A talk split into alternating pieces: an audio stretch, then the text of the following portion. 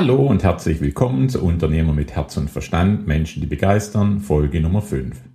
Ich heiße Klaus Pertl und ich freue mich sehr, dass Sie sich heute die Zeit genommen haben, diesen Podcast anzuhören.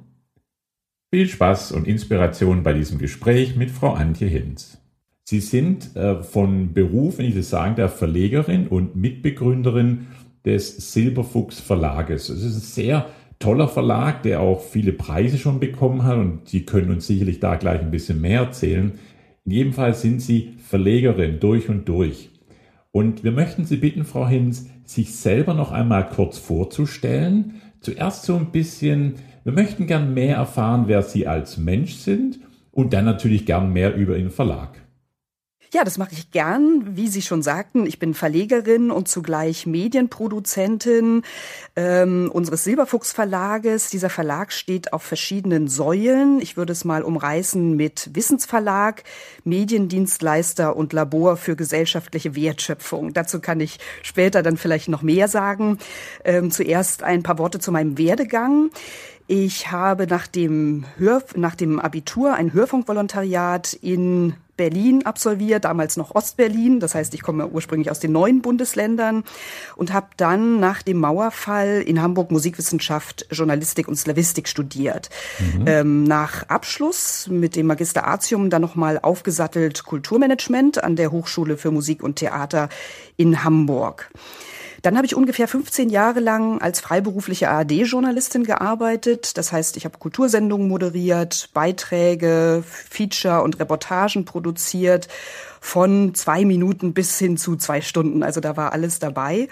Nach so langer Zeit ist dann aber der Wunsch gereift, ein eigenes Projekt zu re realisieren und Themen und Produktionen sozusagen aus dem flüchtigen Medium Radio mehr Langlebigkeit zu geben. Ja, ja. Und in meiner Hörfunkkollegin Corinna Hesse fand ich damals eine Gleichgesinnte. Wir äh, haben uns immer wieder getroffen, also wir kannten uns schon vom Studium, haben uns dann eben äh, beim NDR vor allem wieder getroffen und hatten unter anderem enge Kontakte zum Schleswig-Holstein Musikfestival. Deshalb, weil wir eben als Kulturjournalistin immer wieder über Konzerte berichtet haben, Künstlerinterviews geführt haben, ja. anderem auch über die Länderschwerpunkte. Das heißt, jedes Jahr wurde dort ein anderes Land in den Mittelpunkt gerückt. Und 2005 war das Japan. Mhm. Und da haben wir den Festivalmachern den Vorschlag unterbreitet, ähm, einen klingenden Programmführer zu machen. Das heißt, ergänzend zum gedruckten Programmbuch, was es damals schon gab, weil wir gesagt haben, die japanische Kultur ist so fremd, wenn man dann im Programmbuch liest, Bunraku-Puppentheater, No-Theater, Kabuki, kann man sich eigentlich nichts drunter vorstellen. Das heißt, man muss ja. die Kultur auch hören, man muss sie emotional erfassen, ähm, durch Wissensvermittlung, wenn man so will. Und ähm, so entstand das erste Hörbuch Japan hören. Und was uns eben ganz wichtig war bei diesem Hörbuch, aus der dann später eine ganze Hörbuchreihe wurde, ähm, dass wir abseits aktueller politischer Debatten und Krisen vor allem das Zusammenwirken von Kultur und Geschichte in den Mittelpunkt rücken. Also Kultur hat ja was ganz Nachhaltiges, einen bleibenden Wert, wenn man so will, und ist auch die Basis unseres menschlichen Zusammenlebens. Und ja. Geschichte bildet dabei auch immer den Rahmen für Kultur. Das heißt, Kultur ist immer in einem bestimmten historischen Umfeld entstanden. Man weiß, bestimmte Monarchen und Herrscher haben eben bestimmte Kunst- oder Kulturrichtungen gefördert. Das ist ja bis heute so. Und ähm, Kultur ist eben auch nicht elitär, sondern ist wirklich in einem historischen Rahmen entstanden. Toll. Und dieses erste Hörbuch Japan hören wurde dann vom Publikum auch so begeistert angenommen. Wir haben da so tolle Rückmeldungen bekommen, dass wir dann beschlossen, ein Jahr später, 2006, diesen Hörbuchverlag zu gründen. Und ja, seitdem sind viele weitere Länderhörbücher gefolgt. Es hat sich eine ganze CD-Edition entwickelt. Länder hören, Kulturen entdecken heißt sie. Zunächst haben wir eben immer diese äh, Länderschwerpunkte zum Schleswig-Holstein Musikfestival als Anlass gesucht und später dann aber auch weitere Partner, Festivals, Tourismusunternehmen gesucht und gefunden, Stiftungen, kommunale Auftraggeber, auch aus der Politik. Und ähm, ja, ich sag mal, das wichtigste Projekt äh, dieser Reihe haben wir für das Auswärtige Amt realisiert, nämlich ein Deutschland-Hörbuch. Toll. Und das wird ähm, dort im, als Informationsmedium und kontaktpräsent genutzt, so im diplomatischen Umfeld. Und es gibt auch einige Übersetzungen inzwischen in Englisch, Spanisch, Polnisch und Russisch. Also das vielleicht so kurz zu meinem Werdegang. Super, also das ist natürlich eine fantastische Geschichte. Ich merke schon natürlich, Sie haben natürlich auch sehr viel Vorkenntnisse mitgebracht, aber vor allem natürlich Begeisterung. Und Sie hatten da mit Sicherheit etwas gefunden, das Sie auch gepackt hat. Sonst hätten Sie dann einen Weg wahrscheinlich Selbstständigkeit gar nicht gewählt. Richtig, das ist absolut so. Und ähm, ja, das Interessante an diesem Weg ist, dass eigentlich immer neue Dinge hinzugekommen sind. Also aus diesem Hörbuchverlag ist ja inzwischen sehr viel mehr geworden. Ich habe es mit diesen drei Säulen angedeutet. Also inzwischen ähm, haben wir unseren Wissensverlag breiter aufgestellt. Wir bieten jetzt crossmediale Kommunikationskonzepte an. Das heißt nicht nur für die Ohren, sondern auch für die Augen. Also Videos, mhm. Slideshows, Erklärtrickfilme, Interviews für das Internet, fürs Web. Ähm, aber wir machen eben weiterhin auch die Audios Videos und die Erklärfeatures für Webseiten, für touristische Audioguides. Ähm, da sind dann Städte oder Tourismuszentralen die Abnehmer, Reiseveranstalter. Ähm, wir arbeiten auch mit Partnern zusammen, machen dann Animationen oder Apps. Aber der rote Faden bei all diesen vielfältigen Projekten ist eben immer die Wissensvermittlung. Also ja. Das ist uns ganz wichtig, immer klarzustellen. Wir sind keine Werbeagentur, die Reklamebotschaften verkündet, sondern wir erklären die Welt sozusagen und auch komplizierte Dinge wissenswert und anschaulich in leicht verständlichen Geschichten. Also im angloamerikanischen Raum wird ja dafür der Begriff Storytelling benutzt ja. und jeder kennt das selber. Abstrakte Dinge vergisst man ganz schnell. Mhm. Aber gut erzählte, spannende Geschichten bleiben eben im Gedächtnis. Und die Basis, das ist die Basis unserer Arbeit, sozusagen hochwertiger Qualitätsjournalismus mit sorgfältiger Recherche, mit einer engen Zusammenarbeit, auch oft mit unabhängigen Experten und dann eben die kompetente Übertragung in nachvollziehbare Zusammenhänge. Fantastisch. Also ich bin ja ein Riesenfan von Storytelling und deswegen möchte ich auch heute gerne zwei Geschichten mit Ihnen so bisschen durchgehen, denn ich glaube einfach in Geschichten oder über Geschichten können wir unglaublich viel lernen. Sehr schön. Bevor wir da loslegen, ich würde immer gern so ein bisschen auch beginnen, wenn, wenn Sie so ein Lieblingssprichwort, so ein Lieblingszitat haben oder vielleicht etwas, was im Augenblick öfters sich sag mal, selber sagen oder was ihnen gut tut. Gibt sowas bei Ihnen? Haben Sie so ein Lieblingszitat, Sprichwort? Ja, tatsächlich, es gibt sogar zwei. Das mhm. Äh, erste haben wir auch als Motto über unsere, äh, auf unsere Website gesetzt. Das heißt, das Auge führt den Menschen in die Welt. Das mhm. Ohr bringt die Welt zum Menschen. Das ist von Lorenz Oken geprägt, einem deutschen Naturphilosophen aus dem 19. Jahrhundert. Und okay ja, die Welt mit Neugier zu entdecken, zu erklären, zu vermitteln und eben für alle Sinne, für Auge und Ohr. Ähm, wobei das Auge ja gegenwärtig sicher populärer ist, weil eben mhm. alle auf Bilder und Filme setzen. Aber wir glauben, dass Informationen und Geschichten, die über das Ohr aufgenommen werden, die Menschen noch tiefer und nachhaltiger erreichen. Also das hat ja auch wahrscheinlich entwicklungsgeschichtliche Hintergründe. Das Hören ist der erste Sinn, der sich bei einem Embryo im Mutterleib entwickelt. Mhm. Und ähm, wenn man an die Zeiten denkt, als es noch keine Medien gab, da saßen die Menschen sozusagen abends um ein Lagerfeuer herum und hörten Geschichten vom Dorfältesten oder genau. vom mutigsten, dem ein erfolgreicher Fang gelungen war oder der irgendwas Aufregendes erlebt hat oder ja. dass sich zwei Menschen verliebt haben, ein Kind geboren wurde, was auch immer. Und mhm. dieses Geschichten erzählen, das als magischer Moment, wo jemand im Mittelpunkt steht, erzählt und die anderen staunen zuhören, das ist im Grunde auch der tägliche Treibstoff und der Energielieferant für meine, für, für unsere Arbeit im Verlag. Das treibt mich täglich an und das ist es auch, wofür ich jeden Tag mit Begeisterung aufstehe und mich gerne an die Arbeit mache. Und da lassen Sie uns da gleich ansetzen, denn das ist auch so meine Inspiration, Geschichten. Und dieser Podcast ist ja von Unternehmern für Unternehmer gedacht, indem sie uns Geschichten erzählen und wir davon lernen können und aber auch inspiriert werden. Und wenn es okay für Sie ist, würde ich gern damit beginnen, dass wir mal so ein Erlebnis, eine Geschichte von Ihnen hören, wo nicht alles funktioniert hat, wo es auch mal so Niederlagen oder Fehlschläge gab, wo Sie aber doch irgendwie im Nachhinein sagen können, ich habe was daraus gelernt. Also ich habe irgendwie einen Weg gefunden, es zu überwinden und irgendwas habe ich daraus gelernt. Also wenn Sie Lust hätten, führen Sie auf so eine kleine Reise, ein Erlebnis, das Sie als Unternehmerin hatten, wo wir lernen können. Das mache ich gerne und dann sage ich auch noch das zweite Sprichwort. Das hängt nämlich oh, damit ganz ja. unmittelbar zusammen. Ja, wir hatten nach fünf sehr erfolgreichen Jahren im Jahr 2010 ungefähr einen Knick wenn man so will. Mhm. Das, was die Musik-CD einige Jahre vorher erlebt hatte, das hat dann eben auch das Hörbuch beziehungsweise die ähm, Hör-CD erlebt, ähm, dass nämlich die Verkaufszahlen gefallen sind. Also die Digitalisierung ist sicherlich ein Grund dafür, dass alles kostenfrei verfügbar im Netz ist und viele sich gefragt haben, warum sollen wir für etwas zahlen? Es gibt so viele Informationen im Internet, also es ist alles frei verfügbar. Und ich denke, da gab es auch einen mhm. Fehler der Verlage, auch der, der Rundfunkanstalten viel zu viel eben kostenlos ins Netz zu stellen oder auch der Buchhandel, der sich immer mehr zurückgezogen hat ähm, von seiner eigentlichen Tätigkeit, nämlich zu beraten und Dinge zu empfehlen und dann vielleicht lieber Tees oder bunte Steine zu verkaufen.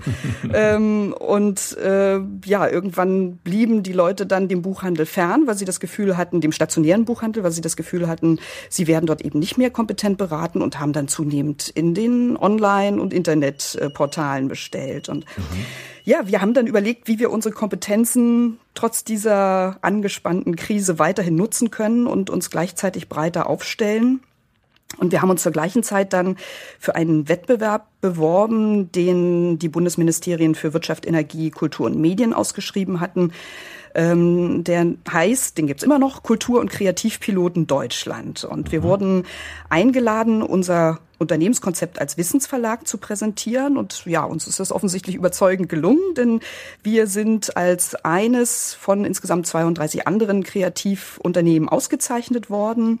Toll. Ähm, das äh, passiert einmal im Jahr und mit dem Preis verbunden war dann auch ein einjähriges Coaching-Programm. Ah. Und da konnten wir nochmal unsere Kernkompetenzen ausleuchten und überprüfen und unsere unternehmerischen Qualitäten hinterfragen. Und wir haben dann herausgefunden, dass eben die anschauliche journalistische Wissensvermittlung weiterhin im Zentrum unserer Arbeit stehen soll, aber dass sich die Kanäle erweitern müssen, über die mhm. wir eben Beiträge und äh, Produkte publik machen. Ja. Und ähm, wir haben dann eben überlegt, wo wir inhaltlich ähm, ganz gut aufgehoben werden und haben uns dann bei Stiftungen unter anderem wiedergefunden. Das heißt, wir produzieren jetzt Medienbeiträge für Wissensportale, haben jetzt gerade was über Energieträger für die Konrad-Adenauer-Stiftung gemacht.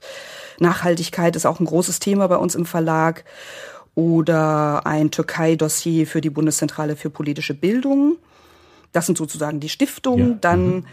ähm, Unternehmen, ähm, für die wir klingende Visitenkarten äh, realisieren. Das heißt eben kleine Geschichten über diese Unternehmen, die äh, sonst vielleicht ins Hintertreffen geraten oder eben nicht erzählt werden. Die erzählen wir. Wir führen die Interviews mit den Köpfen oder den Ideengebern der Firma. Wir machen Erklärtrickfilme, zum Beispiel im medizinischen Bereich, mhm. äh, für Dinge, die eben schwer zu vermitteln sind. Dann gibt's eben so kleine Zeichnungen, denen man folgen kann und äh, dann wird eben irgendwas veranschaulicht und äh, nette Geschichten gepackt. Touristische Audioguides, das hatte ich ja schon ähm, am Anfang erzählt. Äh, das machen wir, um Reiserouten attraktiver zu machen. Ja, und die Hörbücher, wir versuchen zumindest noch ein Hörbuch pro Jahr zu machen. Das ist sozusagen, oder sehen wir als Kür an. Das andere ist so ein bisschen Pflicht, um eben auch mhm. die notwendigen Einnahmen äh, zu generieren. Also ja, haben wir sozusagen das eigene Verlagsprogramm und auch Aufträge von Unternehmen und Institutionen. Und ähm, noch ein Nebeneffekt dieser Kultur- und Kreativpiloten war, dass wir ja Preisträger und Akteure aus der Kreativbranche kennengelernt haben, die eben andere Spezialisierungen haben mhm. als wir und mit denen wir jetzt kompetente Netzwerke bilden können, ah, ja. die auch mhm. wieder dazu dienen, sich breiter aufzustellen und eben Dinge anzubieten, wie eben dieses Zeichnerische. Das können wir natürlich selbst jetzt so nicht äh, leisten. Ja. Das macht dann eben äh, eine ja, Comic-Zeichenfirma. Mhm. Und äh, ja, so ergeben sich dann wieder Synergien. Und ähm, ja, das Motto, das mir dann so über den Weg kam, als mhm. wir so ein mhm. bisschen in der Krise steckten, war eine buddhistische Weisheit, die dem Buddhismuslehrer Josef Goldstein zugeschrieben wird. Du kannst die Wellen nicht anhalten, aber du kannst lernen, auf ihnen zu surfen. Das schön. fand ich ganz schön, weil das ja. ähm, ja, lass, das ist, bedeutet so für mich, lass dich von den ständigen Veränderungen und Bewegungen der Welt nicht unterkriegen, sieh alles als Chance, lass dich vom Leben auch überraschen.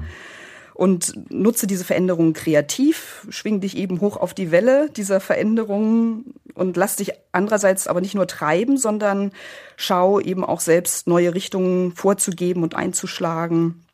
Also ist eben ganz wichtig, dass man sich nicht als Opfer von Veränderungen sieht, sondern ja, sie nutzt, um sein eigenes Leben und auch seine, seine Arbeit, seine Tätigkeitsfelder zu bereichern.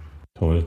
Also in meiner Erfahrung haben Sie jetzt gerade was sehr, sehr Wichtiges gesagt auch, nämlich, dass man nicht das Opfer der Situation wird, sondern dass man irgendwie, und es kann manchmal durch Außen kommen oder es kann manchmal durch, durch ein Zitat kommen oder es kann manchmal durch einen Coach kommen oder sonst was, dass sie sagen, wir stellen Fragen, wir wollen weitergehen, wir wollen wissen, wir wollen lernen.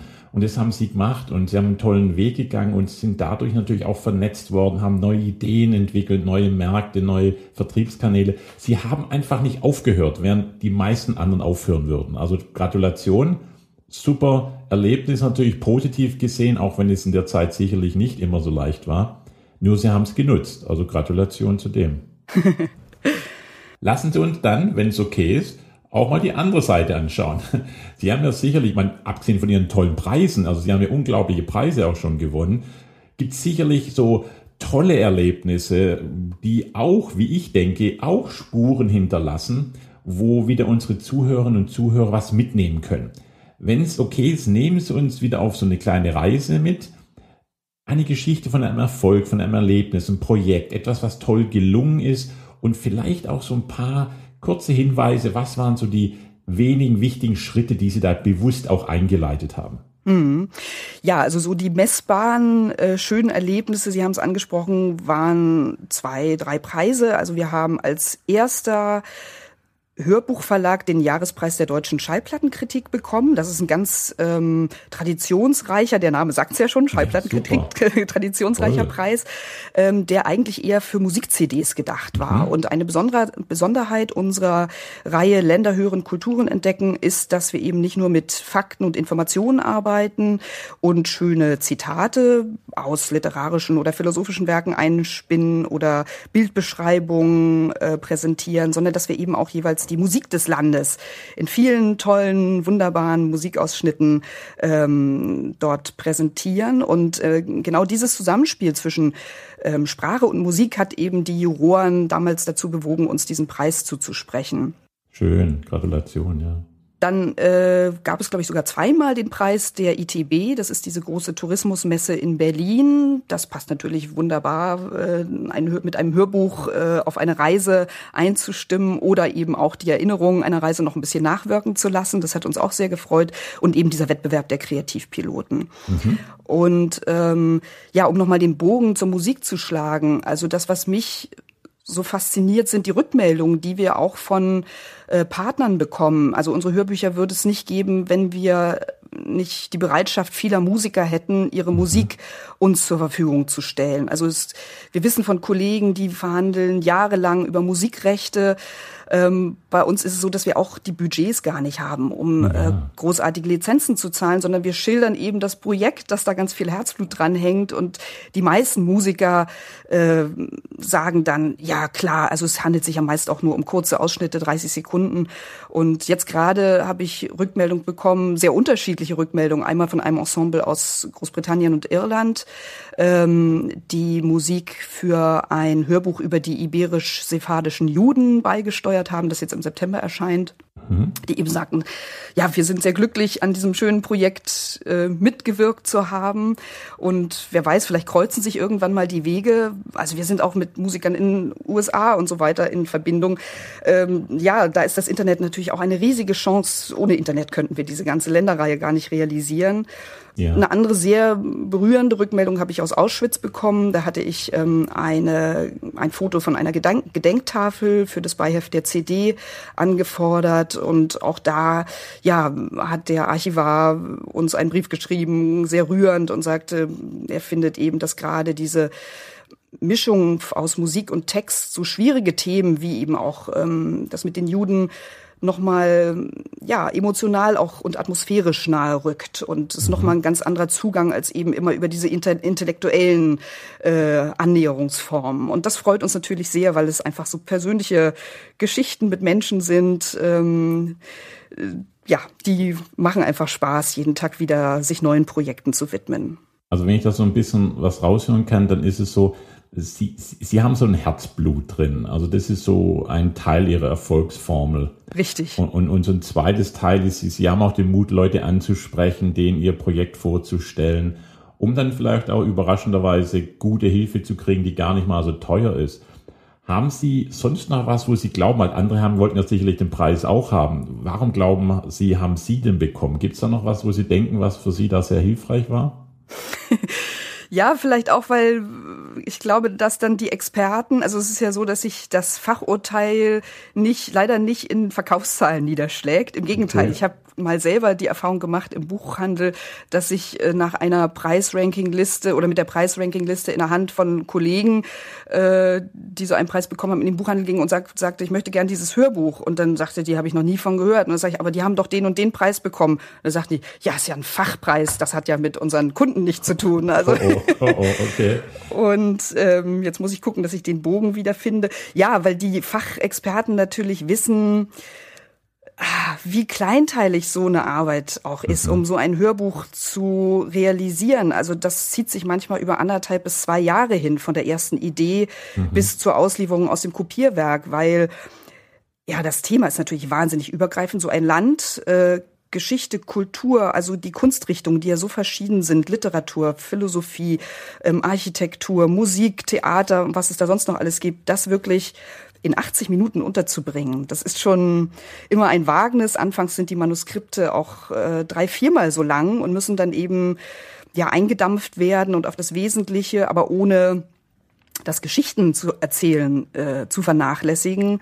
Und das ist einfach sehr, sehr zeitaufwendig, aber macht auch Spaß. Also sonst würden wir es nicht machen. Also betriebswirtschaftlich ist es sicherlich nicht besonders schlau, aber äh, wir haben für uns eben ein ganz gutes Gleichgewicht gefunden, dass am Ende unterm Strich für uns das alles eine runde Sache ist und stimmt. Wunderbar, weil das ist auch wichtig, dass man selber, ich glaube, ich höre auch immer wieder raus, diese Preise kommen dann auch, weil man einfach mit dieser, mit diesem Engagement doch auch Leistung erbringt und jemand, der sich dann auskennt, der weiß, dass da Leistung erbracht wurde und das wird dann in der Regel auch respektiert.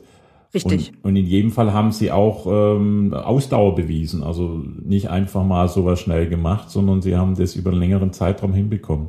Genau, genau, genau. Sehr schön. Also das hört sich schon mal schon mal toll an. Also Sie sind da jetzt im Augenblick ähm, in der Gegenwart, da wollen wir jetzt ein bisschen zurückkommen. Und äh, was ist im Augenblick so Ihre Motivation, Montagmorgen mit Begeisterung aufzustehen? Gibt es irgendwas, äh, was Sie gerade besonders inspiriert? Ja, wie ich schon sagte, also immer wieder auf interessante Menschen zu treffen, eben auch aus, auf Menschen anderer Kulturkreise. Also das empfinde ich mhm. als wahnsinniges Geschenk und Bereicherung. Wir versuchen ja auch immer die Botschaften mit ins Boot zu holen. Und da muss man sich natürlich immer wieder auf neue Mentalitäten und Eigenheiten einstellen. Das ist äh, manchmal nicht so ganz einfach. Ähm, aber ja, also, ich sehe es als Bereicherung. Ja. Und äh, das Geschichtenerzählen macht eben sehr viel Spaß. Ja. Und ähm, ja, mich treibt auch eine tiefe Dankbarkeit, dass ich eine Tätigkeit machen kann, die mir eben Spaß bereitet und mhm. die ich mit Leidenschaft und Kreativität ausfüllen kann und ähm, auch eine Dankbarkeit für unser privilegiertes Leben hier ja. in Europa, was Bildung betrifft, vor allem auch mhm. was das Leben in Frieden betrifft. Das ist ja, ja. gerade dieser Tage wieder äh, sehr augenfällig, ähm, Absolut, ja. dass das eben nicht selbstverständliches ist und äh, dafür bin ich einfach dankbar. Und haben Sie das Gefühl, als Verlegerin, Unternehmerin, ähm, sind Sie auf dem richtigen Weg? Gibt es größere Veränderungen für Sie in der Zukunft? Planen Sie etwas? Ist, oder bleiben Sie erstmal, stabilisieren Sie? Was ist so im Augenblick Ihr Fokus? Ja, also ich denke, dass sich äh, im Zuge dieser Digitalisierung, die ich anfangs ansprach, mhm. äh, ganz viel entwickelt und ganz viel in Bewegung ist. Und ähm, wir merken jetzt auch, dass es so ein Schneeballsystem auch entsteht. Mhm. Also dann äh, führt man das eine Gespräch und äh, hat vielleicht äh, die eine Richtung im Auge und dann ergibt sich aber was ganz anderes. Deshalb ist es auch immer so wichtig, dass man flexibel bleibt, dass man gut zuhören kann, was das Gegenüber bewegt, was äh, eben die Auftraggeber wirklich brauchen. Ähm, also das ist was, was ich gelernt habe, eben Toll. nicht so sehr vielleicht von sich selbst auszugehen, sondern gut zuzuhören, was der andere braucht und dann mit zu gucken, wie kann ich meine Kompetenz auf das Gegenüber übertragen. Absolut, ja. Gebe ich 100 Prozent recht. Das ist auch die Entwicklung, dass man eben gemeinschaftlich fast mehr arbeitet dass man Co-Kompetenzen besitzt, dass man auch besondere Fähigkeiten besitzt und dass man aber sehr oft auch gemeinschaftlich mit Kunden heute Produkte erarbeitet, die dann gemeinschaftlich entstehen. Ja. ja, das ist ganz klar, weil an Projekten, wo man selbst mitgewirkt hat, das gilt eben auch für die Auftraggeber, damit identifiziert man sich viel stärker als irgendwas, was von außen aufoktroyiert wird ähm, und möglicherweise eben gar nicht passt. Genau, richtig. Wunderbar, lassen Sie uns zur nächsten Frage kommen und das ist für mich so die Überschrift persönlicher Erfahrungsschatz. Damit meine ich natürlich, jeder Mensch, jeder Unternehmer, Unternehmerin hat natürlich wichtige Erfahrungen und Erkenntnisse im Laufe der Zeit gesammelt. Und ich glaube, diese Erfahrungen sind schon sehr, sehr toll und wichtig, denn die können uns anderen helfen, eben Zeit und vielleicht auch ein bisschen Geld zu sparen. Und deswegen wollen wir so ein paar kleine Themen hier eingehen. Die erste Frage ist für mich, was war denn Ihre größte Angst, die Sie überwinden mussten, als Sie sich selbstständig gemacht hatten? Also Angst äh, habe ich eigentlich beim Schritt in die Selbstständigkeit mhm. anfangs gar nicht so gehabt. Ich muss dazu sagen, dass wir den Ausstieg aus dem Journalismus so ein bisschen oder was heißt Aus, Ausstieg aus dem äh, aus der Tätigkeit für die ARD Rundfunkanstalten, ja. äh, für die wir gearbeitet haben, so ein bisschen schleichend gemacht haben, ähm, einfach weil wir anfangs auch noch Geld verdienen mussten und sich der Verlag mhm. noch nicht oder wir uns noch nicht ausschließlich alleine aus den Verlagseinnahmen tragen konnten und vielleicht hatte ich deshalb keine Angst, weil ich anfangs gar nicht so viel über das Unternehmertum und über eine Verlagsgründung gewusst habe. Ähm, es ist ja so, je mehr man weiß, umso größer wird die Panik, mhm. sondern ich bin so Schritt für Schritt in die Unternehmertätigkeit hineingewachsen, habe viel ausprobiert und ähm, Zwischendurch gab es dann eben über diese, als diese Krise eintrat, äh, von der ich vorhin erzählte, da gab es dann schon Existenzangst. Ja. Und da habe ich aber so festgestellt, grundsätzlich hilft dann immer die Frage, was ist das Schlimmste, was mir passieren kann? Und dann versucht mhm. man, das einfach kühl zu analysieren und dann mhm. erscheinen die Probleme, Probleme gar nicht mehr so groß. Ähm, macht man vielleicht auch eine Liste. Also ich bin ein großer Verfechter von Listen, auch was so Tagesaufgaben angeht und freue mhm. mich dann immer, wenn ich Dinge durchstreichen kann. Genau, sehr schön. Und klar, was natürlich, äh, was natürlich immer über einem schwebt, sind so Krankheit und Tod. Das ist natürlich problematisch. Aber ich denke, wenn man etwas mit Liebe und Hingabe und Leidenschaft macht, dann ist das auch wiederum der beste Schutz vor Krankheiten, zumindest ja. in, in psychischer Hinsicht und naja gut, physisch muss man sich auch äh, um sich selbst sorgen. Ich gehe eigentlich fast jeden Morgen so ungefähr fünf Kilometer joggen. Das macht dann den Kopf frei mhm. und ich kann mich sortieren und ordnen. Dann spiele ich noch Tischtennis in einer Männerseniorenmannschaft. Da bin ich ganz zufällig hineingeraten. Okay. Und auch da kann ich wunderbar abschalten. Und wunderbar. das ist dann sozusagen auch der Ausgleich zur Kopfarbeit, die man so ja. täglich leistet. Also wenn ich so richtig höre, es gab jetzt nicht eine, eine dominante Angst äh, es gab vielleicht ein bisschen Bauchschmerzen, aber man hat, weil man vielleicht eben, wie Sie richtig sagen, gar nicht immer so viel weiß, ruhig auch den Sprung gewagt. Und das sagen uns viele Unternehmerinnen und Unternehmer, dass genau das sogar ganz gut war. Wenn, wenn sie alles gewusst hätten, hätten sie vielleicht nie selbstständig gemacht. Genau, genau. Also das kann ich ganz klar so unterstreichen. Und da muss ich auch sagen, ähm, ist es schön, äh, sozusagen nicht nur alleine dazustehen, mhm. sondern eben unser Verlag ist ja 50-50 ja. äh, auch auf die Schultern meiner Kollegin verteilt. Ähm, und jeder bringt da so seine emotionalen und fachlichen Kompetenzen ein. Wir ergänzen uns da sehr gut mhm. und ähm, ich habe das als große Bereicherung empfunden und bin bis heute sehr glücklich, dass ich diese ganze Selbstständigkeit nicht alleine wuppen muss, sondern dass wir uns auch gegenseitig immer um Rat äh, fragen können oder uns auch mal wieder aufbauen, wenn einer durchhängt. Das gibt's natürlich immer mal wieder und dann ist es einfach schön, wenn der andere ein offenes Ohr hat und den anderen dann wieder aufrichtet und mitzieht. Toll. Wenn ich fragen darf, was war die beste Empfehlung, die Sie für Ihre unternehmerische Tätigkeit bisher erhalten haben? Ja, ob es jetzt die Empfehlung gab, weiß ich gar nicht. Es ist immer so eine Mischung. Also ja. an sich selbst zu glauben und äh, einfach seinen Weg zu gehen und zu machen, was mhm. einem Spaß macht. Meine Kollegin hat mal so schön gesagt, äh, dieses ganze, dieses ganze riesige Internetangebot und die ständigen Mails, wo wieder Leute über ihre tollen Projekte berichten, das macht einen ja ganz wahnsinnig. Also mhm. man sollte sich nicht ständig mit anderen vergleichen, sondern ja. sollte eben die eigene Nische finden und damit auch in sich selbst ruhen und auf die eigenen Kräfte und Fähigkeiten vertrauen. Ich glaube, wenn man den Versuch macht, so wie andere zu sein, dann verwässert man seine eigene Visitenkarte und ähm, man kann nicht auf allen Hochzeiten tanzen. Also irgendwie so ein bisschen in sich hineinlauschen, wo liegen die eigenen Kompetenzen, diese Nische besetzen und das mit Leidenschaft und äh, Energie machen. Ich glaube, das ist dann der richtige Weg. Super, klingt absolut fantastisch und entspricht auch absolut dem Zeitgeist, gar, gar keine Frage. Was ist für Sie eine wichtige Gewohnheit, die Ihnen, äh, die Ihnen hilft, die Ihnen einen guten Beitrag zu, zu Ihrem unternehmerischen Erfolg leisten kann? Sie haben gerade gesagt Fitness, körperliche Bewegung. Gibt es noch so eine andere Gewohnheit oder die Sie so regelmäßig äh, machen, die Ihnen hilft? Also wirklich eine, eine Anstrengung, positiv zu denken, auch wenn es manchmal nicht leicht fällt. Mhm. Also auf der anderen Seite auch finde ich Freundlichkeit eine ganz wichtige Eigenschaft, also ja. den anderen Menschen auch ein aufrichtiges Interesse entgegenzubringen.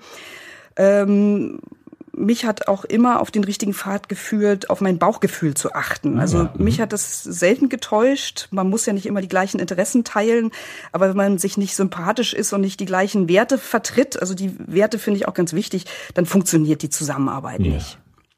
Das Sehr sind schön. so die Gewohnheiten, auf die ich setze. Ja. Gibt es irgendeine Idee, Anregung für unsere Zuhörerinnen und Zuhörer? Was machen Sie, wenn, wie schon gesagt, Sie haben auch ein paar Ideen schon gesagt, wenn Selbstvertrauen vielleicht mal ein bisschen runtergeht und man fragt Sie, was das Schlimmste, was passieren kann. Gibt es so ein paar andere Ideen, die Sie manchmal nutzen, um so einfach Vertrauen hochzuhalten in Sie, in Ihre Zukunft, in, in den Markt? Gibt es da was, was Sie manchmal nutzen? Ja, ich finde, in solchen Momenten ist es immer ganz schön, mal so ein bisschen innezuhalten und nochmal zurückzublicken und sich zu erinnern. Also ich finde, die Deutschen äh, freu, erfreuen sich zu wenig an ihren Erfolgen. Misserfolge mhm. darf man ja gar nicht erwähnen. Das ist ja auch eine seltsame deutsche mhm. Eigenschaft. Also ich glaube, es ist tatsächlich gut, sich nochmal zu erinnern, wie man vielleicht eine letzte Krise überwunden ja. hat oder wie mhm. es das letzte Mal war, dass man einen Berg erklimmen musste und mhm. Schwierigkeiten überwunden hat ja, sich dann die letzten Erfolge anzugucken. Bei uns sind es eben die Hörbücher. Ja. Also ja, man darf eben nicht nur nach vorne schauen, sondern muss auch mal zurückblicken und muss sich über Erfolge freuen und ähm, was in schwierigen Situationen vielleicht auch hilft, sich zu zwingen, Projekte und Gespräche, die noch kommen und die in der Zukunft liegen, so ein bisschen im Geist zu visualisieren und zwar mit einem mhm. positiven Ausgang. Also Schön. das finde ich auch ganz wichtig. Also Projekte, die man positiv vorausdenkt und visualisiert, wird man, glaube ich, mit mehr Zuversicht angehen als so Projekte, wo man immer Angst vor hat und in Panik schon denkt, oh Gott, das wird sowieso nichts. Also auch da es klingt immer so blöd, aber ich glaube, das positives Denken, das bewusst zu üben und anzustreben, dass einem das auf jeden Fall weiterhilft. Absolut. Und Sie sprechen da mir auch 100% aus der Seele. Denn ich glaube eben, ich selber vermittle auch Visualisierungstechniken. Also ich weiß, dass es wirklich einen tollen Effekt hat, weil es eben das Gehirn hilft, es tut einen Fokus kreieren. Also ja, 100 Prozent. Und ich glaube auch einen positiven Fokus. Die Positivität ist ein bisschen versaut worden, glaube ich, von diesen ähm, alles ist gut Menschen, äh, alles ist nur wunderbar Ideen. Weil ein positiver Fokus ist schon was anderes. Das, was Sie nämlich gerade gesagt haben, das ist ein positiver Fokus und, und den aufrechtzuerhalten, halte ich für sehr sinnvoll. Mhm. Also Weil das, die Sache ist ja, dass man das tatsächlich ausstrahlt. Also wenn man ständig ja. Nackenschläge bekommt, äh, ja, die, das ist dann ein Spiegel der Seele und wer möchte schon mit Menschen Geschäfte machen, die immer deprimiert und niedergeschlagen ja. sind. Natürlich, wenn man Freunde hat, denen hilft man auch gerne und hat ein offenes Ohr, äh, aber in Geschäftsbeziehungen, ja, muss man einfach auch äh, eine positive Ausstrahlung äh, nach außen tragen und ähm, da kann man selbst viel für tun. Absolut, absolut, da haben wir Einfluss drauf. Jetzt als Verlegerin, wenn ich Sie natürlich fragen dürfte, ähm, als Online-Medienspezialistin, gibt es so eine Online-Internet-Ressource oder irgendein so Hilfsmittel, das Sie gerne nutzen, wo Sie auch denken, Mensch, da könnten vielleicht auch ein paar andere von profitieren. Gibt es irgendwas, was Sie da nutzen?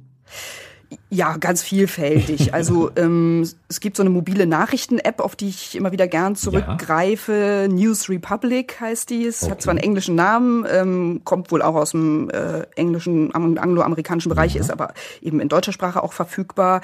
Aus dem Satirebereich finde ich immer wieder sehr schön den Postillon, der jetzt mehrfach durch die Medien gegangen ist, mhm. ähm, der verkündet hat, dass Angela Merkel Edward Snowden als Spionageberater engagiert hätte und ihm Asyl in Deutschland gewährt. Ich finde das gar nicht so eine schlechte Idee. Idee ja. Ja, und ähm, für meine eigene, ja sehr stark interkulturell geprägte Arbeit mh, hm, nutze ich vielfältige Dinge. Zum einen Amerika 21, das ist ein Portal ja. mit Nachrichten und Analysen aus Lateinamerika und der Karibik. Mhm. Und ähm, gerade weil ich eben finde, dass die meisten Medien sehr europalastig berichten, also auch mit durchaus eingeschränktem Blick, was den Rest der Welt betrifft, äh, nutze ich auch ganz gern ein Internetportal der Deutschen Welle, okay. die äh, oder das vor allem über die arabischen und islamischen Länder berichtet. Das nennt sich Quantara. Okay. Dann sehr gerne auch Impulse, dieses Unternehmermagazin, äh, sowohl mhm. die Printausgabe als auch äh, die App, die mobile App im Netz. Und das ist eben, ich mag es deshalb, weil es sich eben vor allem an kleine und mittelständische Unternehmen richtet und äh, die mhm. sozusagen die innovative Kraft und den Geist des Unternehmertums, was wir ja hier eigentlich ja. auch äh, im Podcast besprechen, in Richtig. den Mittelpunkt rückt weniger so das Big Business, ähm, wo ich man, wo, oder wo ich oft den Eindruck habe, dass die ziehen ihre Legitimation und ihren Erfolg nur äh, an am Geld, an ja, ja und das ja. finde ich einfach ein bisschen wenig und ein bisschen arm und noch eine andere Geschichte, die ich gerne nutze, die es noch gar nicht so ja. lange gibt, ist Audio Guide Me. Das ist eine Audio-App, ein akustischer Wegbegleiter. Das heißt, ähm, man kann auf seinem Smartphone eine Karte aufrufen und dann blinken dort verschiedene Hörpunkte auf. Und man macht sozusagen einen Spaziergang, sieht diese Hörpunkte und hinter jedem Hörpunkt verbirgt sich eine kleine Geschichte über eine, über ein Bauwerk oder zu einer Person, die dort an diesem Ort gewirkt hat. Also man macht so eine Entdeckungstour ähm, und kann dort viel Wissenswertes über Geschichten, über Orte und Personen hören. Das finde ich ist eine ganz schöne Bereicherung auch für die Freizeit. das klingt hochinteressant, also super. Ich werde natürlich alle diese Links zu diesen Hilfsmitteln auf meiner Webseite platzieren und dann kann man dort auch nochmal alles nachlesen, und dann auch direkt den Link dorthin finden. Vielen Dank, das sind tolle Ideen, also super Hilfsmittel, vielen Dank dafür. Und was ist denn Ihr Lieblingsbuch? Hab, können Sie da auch noch uns was empfehlen oder haben Sie mehrere?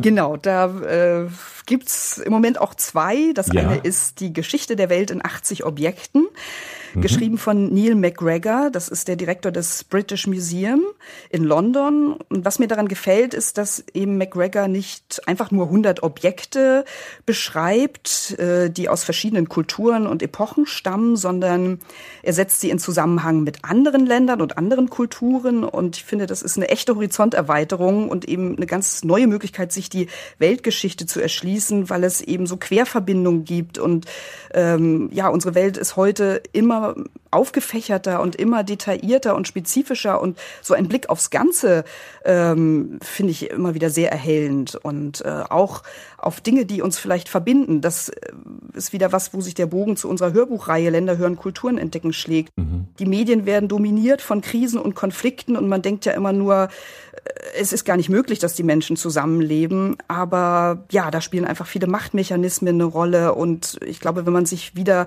mehr auf das Miteinander der Kulturen besinnt und auch auf die, bei aller Verschiedenartigkeit gibt es so viele Gemeinsamkeiten. Ja. Ähm, ja, man darf irgendwie nicht verzweifeln äh, an dem, was derzeit äh, auch gerade in der arabischen Welt äh, mit Israel wieder vonstatten geht, sondern muss im Kleinen versuchen, immer wieder am Miteinander zu arbeiten. Mhm. Das ist sozusagen aus der Welt der Geschichte und Kultur und ähm, aus der Welt des Unternehmertums ja. ein Buch, das ich gerade lese. Das hat ein Unternehmer aus Thüringen geschrieben, mhm. Mike Fischer. Mhm. Ähm, das heißt, Erfolg hat, wer Regeln bricht. Also mhm. das ist auch ein Unternehmer, der brennt für das, was er tut. Ähm, der ermutigt seine Mitarbeiter, holt die mit ins Boot, äh, knüpft immer wieder Kontakte zu Menschen auf, wo man denkt, das passt äh, vielleicht auf den ersten Blick gar nicht. Ja. Ähm, macht sich Gedanken über neue Projekte. Also das ist so ein so richtiger Vollblutunternehmer mit Leidenschaft. Also das kann ich nur empfehlen, der eben auch über ähm, äh, Rückschläge berichtet, auch gesundheitliche Rückschläge und wie er das gemeistert hat. Also ein ganz tolles also, Buch. Super, vielen Dank für die zwei tollen Empfehlungen. Ja, wenn Sie noch einmal ganz von vorne anfangen würden, was ist die eine Sache, nur die eine Sache, die Sie heute viel schneller tun würden? Ja, also ich glaube, ich würde mich von Anfang an etwas breiter aufstellen. Wir haben, glaube ich, am Anfang sehr eben auf diesen Hörbuchbereich gesetzt, klar, weil wir vom Radio kamen und erstmal die Dinge, die wir eben bis dahin gemacht hatten, einfach weitermachen wollten, nur eben, wie ich sagte, vom flüchtigen Medium Radio auf das etwas langlebigere Medium CD übertragen. Ähm, ich hätte mich, glaube ich, auch früher und stärker vernetzt. Ich glaube, das ist immer nicht so die ja. äh, Stärke von Frauen. Die denken immer, sie überzeugen durch Leistung. Klar kann man auch, aber man muss einfach auf andere Menschen zugehen, äh, Kontakte und Verbindungen knüpfen und ähm, auch den Mut haben, mal andere um Rat und Hilfe zu bitten. Ja. Also das ist eben kein Eingeständnis für ein Versagen oder für ein Nichtwissen, sondern ich sehe es heute als Zeichen von Offenheit und äh, derjenige, den man um Rat fragt, der empfindet das dann auch ja. als Wertschätzung, dass er eben um Rat gefragt wird. Insofern ist das ein Miteinander und kein Eingeständnis von Schwäche. Ja, absolut. Wo können wir Sie, wenn wir mehr über Sie, Ihre tolle Arbeit, Ihren tollen Verlag erfahren möchten, wo können wir Sie finden im Internet? Ja, wir haben natürlich eine eigene Website, mhm. ähm, silberfuchs-verlag.de. Mhm. Dort gibt's auch einen CD-Shop und einen Download-Shop. Ähm, wir haben einen Kanal auf YouTube. Äh, dort mhm. sind zu sehen kleine Filmchen über die ähm, Entstehung der Hörbücher im Tonstudio. Das heißt, die Sprecher sind dort zu hören, wie sie eben gerade die Hörbücher aufnehmen. Wir führen meist äh, kleine Interviews mit den Autoren der Hörbücher oder erzählen dann selbst äh, noch was drüber und die Sprecher kommen auch oft zu Wort. Also das ist so eine Mischung aus hinter den Kulissen und Produktionsablauf. Ähm, bei Facebook haben wir einen mhm. Account und bei Soundcloud. Soundcloud ist so ein Portal, auf dem man Klangproben hören kann. Also ja. da, mhm. das wächst sozusagen mit unseren Produktionen stetig mit. Mhm. Vielleicht findet sich ja auch dieses Podcast dann wieder, da können wir noch mal drüber ja, sprechen. Gern, gern, da bin ich ja sehr offen für gute Ideen. Genau, dann ähm, bei Xing natürlich. Ähm, ich habe einen kleinen Blog bei diesem erwähnten Unternehmermagazin Impulse, wo ich mhm. etwas darüber schreibe, wie Kultur und Wirtschaft äh, nützlich zusammenwirken können, dass man sich also gerade in diesen beiden Ebenen auf Augenhöhe auch begegnen kann. Es ist ja oft so, dass sich Kulturschaffende als Bittsteller sehen. Ja. Ich betrachte das anders. Ich glaube, dass äh, Kulturschaffende der Wirtschaft ähm, ja, denk, innovative Denkweisen mitgeben können und auch Dinge zu hinterfragen, die vielleicht in standardisierten Prozessen ablaufen, auch was Kommunikation in Unternehmen betrifft. Ich glaube, da haben Kulturschaffende eine ganz gute Herangehensweise, äh, Dinge äh, nochmal neu zu hinterfragen und da Impulse zu geben, damit Dinge vielleicht besser laufen. Ähm, ja, und dann gibt es noch ein kleines Porträt im mhm. Medienmagazin Journalist. Da wird im Grunde das Geschäftsmodell oder da berichte ich über das Geschäftsmodell mhm. unseres Silberfuchs Verlages. Wow, da haben wir ja einige Quellen, wo wir sie erreichen können. Und ich bin mir sicher, der eine oder andere wird den einen oder anderen Hinweis auch nutzen und da mal reinschauen und ähm, sicherlich Tolles von Ihnen erfahren. Ja, vielen Dank, Frau Hinz. Es war fantastisch. Nicht nur, dass Sie natürlich die Zeit genommen haben für diesen Podcast heute, sondern auch für die, Sie haben sehr viel tolle Anregungen, sehr viel wichtige praktische Hinweise auch gegeben. Und deswegen ist das natürlich, glaube ich, auch immer sehr extrem wertvoll und ähm, interessant für uns Unternehmerinnen und Unternehmer. Also herzlichen Dank dafür. Ich wünsche Ihnen alles Liebe, alles Gute und bis wir uns irgendwann wiedersehen und einen absolut fantastischen Tag. ja, und ich danke Ihnen, Herr Pertel, dass Sie auf mich zugekommen sind. Mir hat es auch ganz viel Spaß gemacht, weil solche Interviews dienen auch immer dazu, ja, mal innezuhalten und Dinge zu hinterfragen oder sich selbst über Abläufe und Gewohnheiten bewusst zu werden. Also das sehe ich jetzt auch durch, äh, durchaus als gegenseitige Super Befruchtung. Vielen Dank dafür. Tschüss. Tschüss. Ich hoffe, dass Sie aus diesem Gespräch mit Frau Hinz genauso viel mitnehmen konnten wie ich. Es ist schon toll, wenn man diese Unternehmerinnen und Unternehmer kennenlernt mit ihrem Drive und ihrer Energie. Und Sie können einfach sicherlich auch spüren, dass diese Menschen Lust haben, mit Verstand, aber auch mit Herz zu arbeiten. Wie immer für Feedback und Kommentare zu dieser Sendung und alle Links in Bezug auf diese Sendung besuchen Sie meinen Blog www.klauspertl.com und dann dieser Backslash, dieser Querstrich, zurückgeht, Folge 5 eingeben. Wenn Sie das eingeben, kommen Sie auf meine Webseite mit allen Informationen. Wenn Sie regelmäßig und automatisch per E-Mail Informationen über meine Podcasts und Blogartikel erhalten möchten, dann besuchen Sie meinen Blog www.klauspertl.com und abonnieren Sie dort mein E-Mail-Newsletter. Und wenn Ihnen dieser kostenfreie Podcast gefallen hat, dann helfen Sie mir bitte, indem Sie zu iTunes gehen und dort eine ehrliche und hoffentlich 5-Sterne-Bewertung abgeben. Dadurch hilft es, unser Ranking zu verbessern und dadurch können noch mehr Menschen von diesem Podcast erfahren und natürlich auch die Informationen nutzen, die in diesem Podcast vermittelt werden. Vielen Dank für Ihre Hilfe. Ich wünsche Ihnen einen wunderbaren und absolut fantastischen Tag und bis wir uns im nächsten Podcast wieder hören, Ihr Klaus Pertl.